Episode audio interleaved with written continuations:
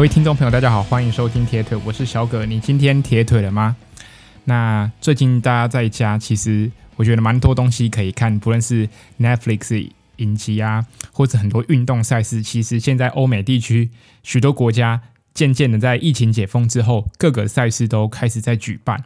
那不论是 NBA 的总冠军赛，那东西区的冠军赛现在也正在如火如荼的进行当中。那 MLB 嗯，可以看到现场，不论是呃观众席上，基本上呃不论是 NBA 或者 MLB，都可以看到观众在球场上几乎都是挤满了人这样子。那甚至没有戴口罩的情况也是非常的多。尽管现在欧美地区国家，甚至包含到韩国、嗯台湾以及东南亚一些其他国家受到最新的 Delta 病毒的影响，但似乎并不会呃造成。呃，经济上啊，或是对他们生活有其他的影响，因为毕竟大多数的人，呃，都是有打过疫苗。那相对的，疫苗对于变种病毒，其实目前来看，好像还是还有不错的保护的效果。那可以看到，在欧美的国家，上礼拜，呃，其实不论是职业赛事，那甚至连呃铁人赛，其实也都是办了非常多场。那包含 Lucy Charles 在。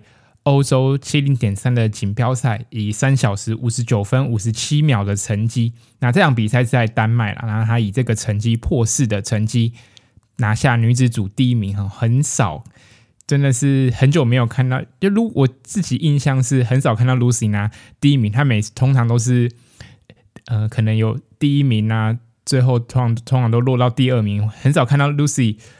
能率先通过终点，那我当然当然到大家都知道他的实力真的是非常强，尤其是他是游泳出身的，那这一次也顺利破了四小时，这应该就是他第一次破四小时，那他也是创下自己最好的呃成绩，那恭喜他。那肖玉呢，在美国本土参加了一场就是本土的呃铁人三项赛事，那距离也是七零点三，那那个地点叫 Willenburg 啊，肖玉。也是突破自己最好的成绩，以三小时五十四分三十秒的成绩。那这个成绩，同时也是目前呃国国内七零点三的最佳纪录啊，破了团团刚好一秒钟的时间。那另外一个，我想如果有在关注铁人，会比较注意的一场赛事是 Ironman 的 Coeur d'Alene，就是 Sam Long 悠悠悠哥，他还记得呃上。诶，这个月还是上个月，在犹他州，他有跟那个 Lion Sander 就是比一场七零点三的比赛。那最后 Lion Sander 是以几秒的之差拿拿下第一名。那这场比赛是算是 Sam Long 的第一场超级铁人三项的比赛。那他以八小时零七分四十秒的成绩，那最后拿下第一名的好成绩。那也等于是。算是复仇了啦。那 Lion Sander 其实到跑步后半段其实就表现不好，可能是受到天气的影响。那大家如果有有知道，就是 Lion Sander 其实在网络上一直有希望邀请，就是 Florenno 能来美国参加比赛，他愿意出呃机票钱，然后请他过来比赛。那不知道这场比赛会不会影响到他后续的一些计划？当然，目前还有很多选手在为。十月的 Kona 啦，继续努力，那希望能够取得资格。好，那其实不论是职业棒球、篮球，甚至是铁人赛，其实现在欧洲国家还有一个非常重要的比赛，现在也是在如火如荼的进行当中，那就是单车赛最有名的环法赛事。那我自己过去是比较少关注在单纯的呃公路车的赛事，因为当然有有人说。呃，许多运动项目看下来，其实公路车赛事真的是少数很无聊的一个项目，因为可能整个比赛下来一百八十公里，职业选手好歹也要骑四个多小时。那四个多小时等于是通常最精彩的一定是最后两公里，甚至如果拉长一点，可能最后五公里都可以看到。就通常单车赛真的是最精彩，就是在那一部分，所以等于是前面的。一百多公里根本就是有人说，可能就是只是去欣赏，嗯、呃，选手们骑车的那种姿态啊，甚至听他们聊一些干话这样子。对，所以有人说单车比赛并不是那么好看。那我也算是同意的。不过，如果大家有去看环法的转播，真的就知道他们的整个转播的规模水准真的是非常庞大。那他们也邀请到了出动了直升机、空拍机，包含整个车队，那个阵容是非常庞大的。那所以我们可以看到这场比赛是受到世界关注，因为环法比赛是目前历史最悠久的公路车赛事。那今年二零二一年也是一百零八届的第一百零八届的赛事。那去年欧美国家在疫情最严峻的时候。那环法也是如期的举行，并没有受到疫情的影响。那稍微来介绍一下环法这个赛事。那这个今年的环法是从六月十六开始，那结束的时间是在七月十八。总共在这个期间会有二十一个赛段，那总距离总共是三千四百一十四公里。那里面包含了八个平地站、五个丘陵站、六个高山站以及两个计时赛。那单站最长的距离呢，是在第七场的比赛，全长有两百四十九点一公里。那如果大家有关注这个赛事的话，可以发现，其实第一场开始就出了两次车祸，算是其实车祸发生在公路车赛事算是呃家常便饭了。只是第一站就摔了两次，那其中第一次还是因为旁边的粉丝拿着看板，那造成整个大车祸的。状况产生，那事后可以大家如果了解，可以看到，呃，不论是环发的单位，环发自己的主办单位，那甚至包含球团，可能都会呃给予这个粉丝一点点相关在法律上的责任，以及他们事后有需要许多法律的问题要解决。对，我想一个让人受伤，其实就已经很不应该啦。那些当然啦，车价对。那个车队来说，其实都算是小钱。那重要的是，真的是让呃去车手受伤，那甚至影响到他们后续的比赛安排。我觉得这个是等于是因为一个人为的因素，造成许多比赛的精彩程度多多少少受到了影响。毕竟大家还是希望在一个很公平公正的一个水平下来去做比拼，那才是最好看、最精彩的。那如果平常没有在关注公路车赛事的话，那其实公路车赛事还有很多呃一些好看的地方。那包含我们他们环法有几个穿着的衣服不同。如果大家如果仔细看的话，那包含你在看转播，也可以常常听到啊黄衫啊、绿衫、红点衫，甚至是白衫，他们穿的衣服，他们代表的意义也是不一样的。那什么是绿衫啊？绿衫就是给冲刺选手穿的。那我们再可以看到，从平路赛段就会有，通常是冲刺选手会站出来。那他们会在路段中设几个冲刺点。那包含有些赛事的终点也算是一个冲刺点。那每一个冲刺点获得的积分通常是不一样。那通常如果单站的终点是设有。呃，冲刺积分的话，那通常那个积分也会相对的比较高。那另外呢，还有红点衫的部分。那红点衫就是属于登山王。那那我们可以看到，环法除了有平路赛段、丘陵、那丘陵以及高山，那这两个主要的这两个主要的单站呢，通常就是红点衫，就是各队的登山手想要出去拿表现、拿积分的时候。那当然，我们知道那个山有陡，有比较不陡的，所以他们的山也有分等级，有 HC Hardcore，还有一级山、二级山、三级及四级。那每一个登山点的积分也不一样，那就看你自己的体能安排，你想要怎如何获得积分。那最后，呃，从累积开始，你就可以看到有人穿着红点衫。当然，真正的登山王是要在最后一站总结之后。拿下最多登山积分的才算是真正的登山王。那包含刚刚提到的绿山冲刺王也是一样。那我们有可以提到，其实环法最厉害的冠军选手就是穿黄衫。那为什么黄黄衫代表是第一名呢？或是在比赛中算是累积时段时间比赛时间加起来最少的人可以暂时穿着黄衫。那为什么会用黄色来作为他们的代表？其实这是因为当初一九一九年的时候，比赛的主要的创创办者就是汽车报，那他们的这个报纸的主要的视觉颜色就是黄色。那进进而就是从那时候开始，黄衫就代表第一名的冠军的代表这样子。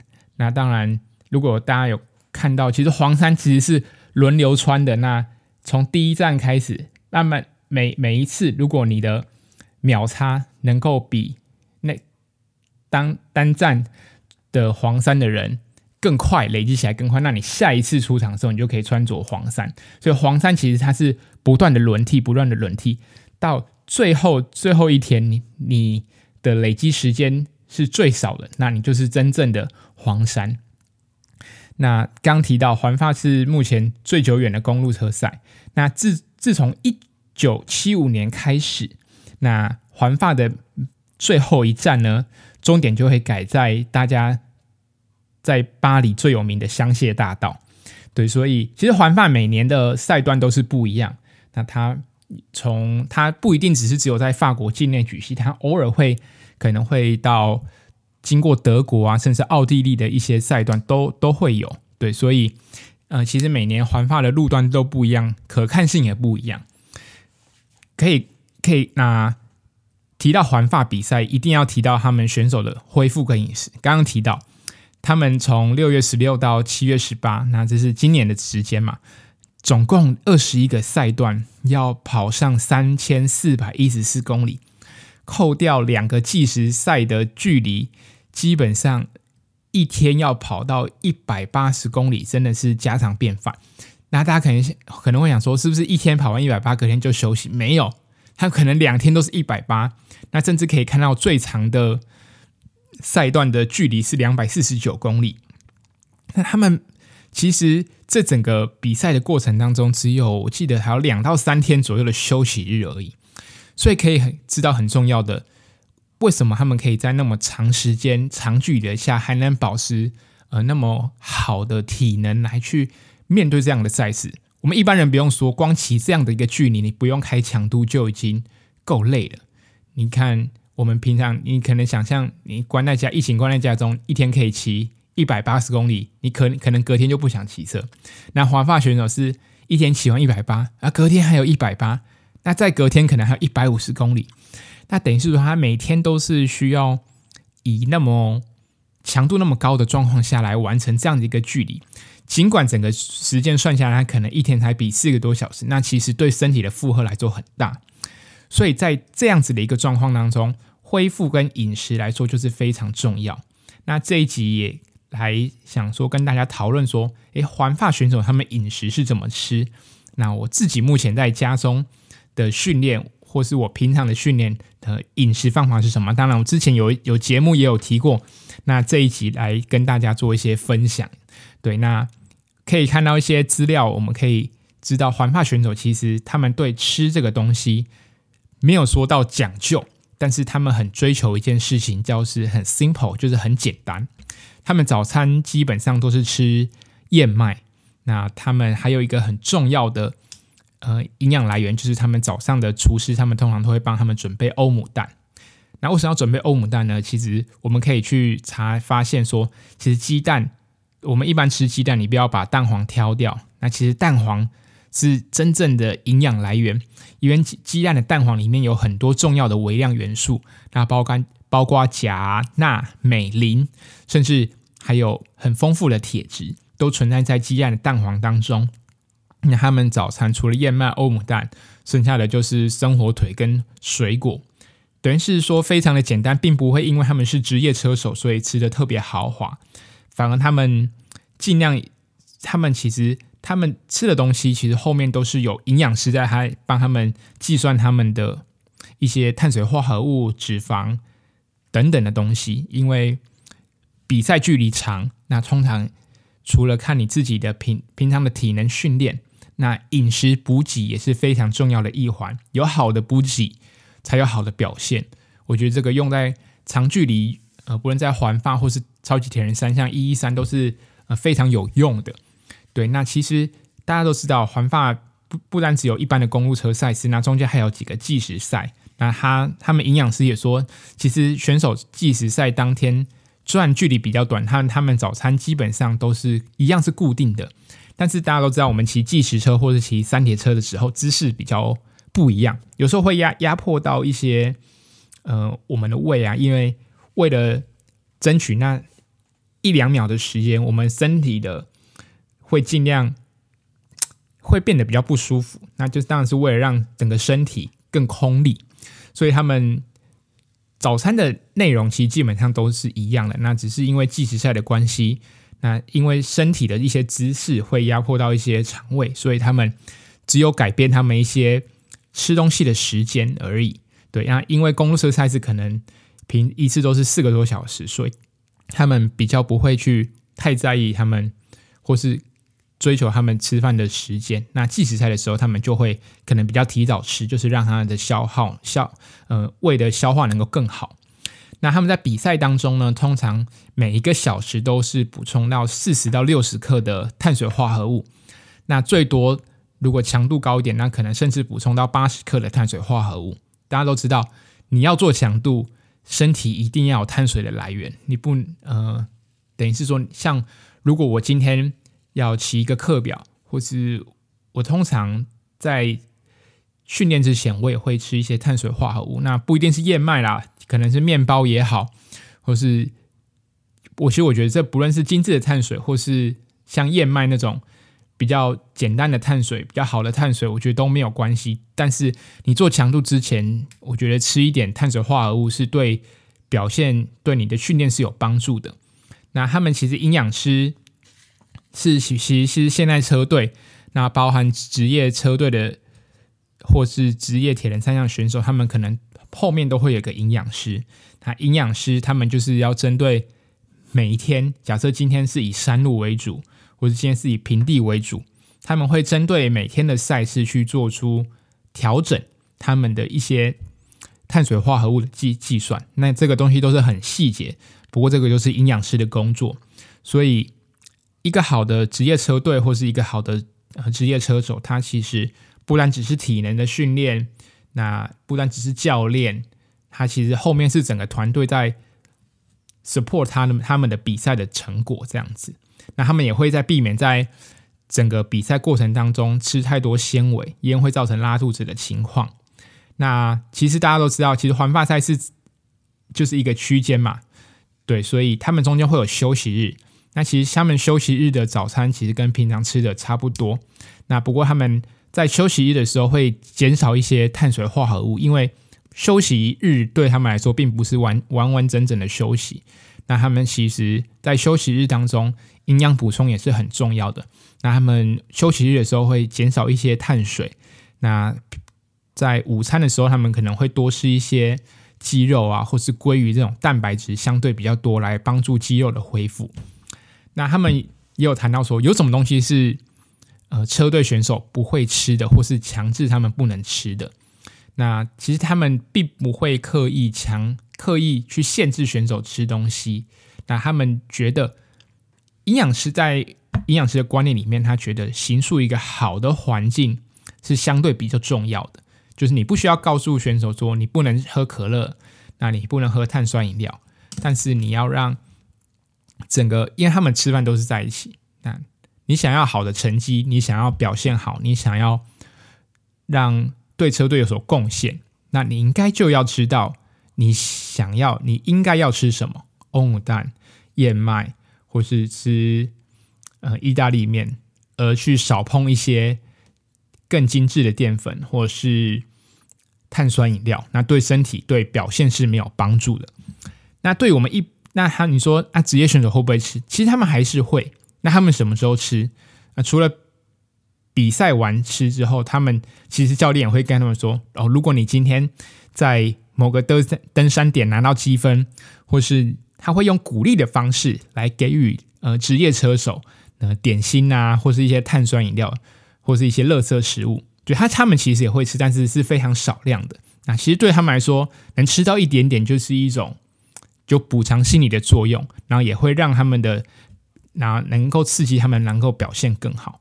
我觉得这个东西也是我们可以学习的。对，其实我们如果你想让自己的运动表现更好，其实不论是从训练、从饮食方面着手，那其实我一般我我也会吃一些，呃，偶尔会吃一些炸的，或者吃一些比较精致的碳水，那甚至所谓的垃圾食物也也会吃。毕因为就是好想吃好吃嘛。那通常我吃的时间，我平日是不太碰这些东西的。那我通常吃的时候，通常都是假日的时候吃，尤其是长距离训练完，我们会我会拿这些东西来犒赏自己。我觉得大家不用太刻意限制说自己要吃什么，但是像我自己平常是不碰炸的，那也基本上也不喝手摇杯，那。能喝水我就尽量喝，就是如果我一天当中可以尽量喝超过两千呐，其实基本上以夏天你又有训练来来说，你一天喝超过两千真的是稀松平常的事情。那像我在平常三餐的话，我除了早餐比较不会刻意限制自己去吃什么之外，像中餐晚中餐晚餐我就会稍微减一些碳水的量。那我的碳水都什么时候吃？就是刚刚提到我训练前会吃，例如说，嗯，我今天中午吃自助餐好了，那我可能只吃半碗饭，那菜跟蛋或是肉吃多一点。那照理来说，假设我们平常中午应该是吃整一一碗的饭，那我这是中午吃半碗，那我剩下半碗的碳水的量，我就留在下午或者晚上训练前吃。那你可能吃个馒头，吃个面包也都 OK。那像其实我自己也蛮爱看馆长的直播啦。那馆长他自己除了聊一些政治的东西之外，他其实也会聊蛮多有关于健身训练，或是他平常如何吃东西。所以我觉得我自己也有听他讲啊。他像他说香菜也是很很棒的一个，他香菜里面有很多的营养价值成分。那我知道有些人不是很爱吃香菜，那像我知道像凤梨也是一个。对营养价值，甚至对有氧耐力运动是非常有帮助的。那疫情期间，其实我相信很多人都开始自己煮。那因为，但我知道也有一些人因为工作的关系，那不得不吃外食。那像我自己的刚提到原则就是少吃炸的。那基本上炸的平常是不碰。那平常也不碰手摇杯。那只有在假日的时候，长距离训练完或是高强度训练完之后，才会拿。就是比较垃圾食物，或是喝像我们如果夏天在外面去北海岸骑完车转换跑完很热，那其实我们结束之后，除了我们就是喝碳酸饮料，就是喝沙士，那并不会因为一杯沙士就影响到后续的表现。那如果没有那杯沙士，我们会觉得今天训练是一个没有 ending 的感觉。对，所以饮食这件事情，我自己保持的是。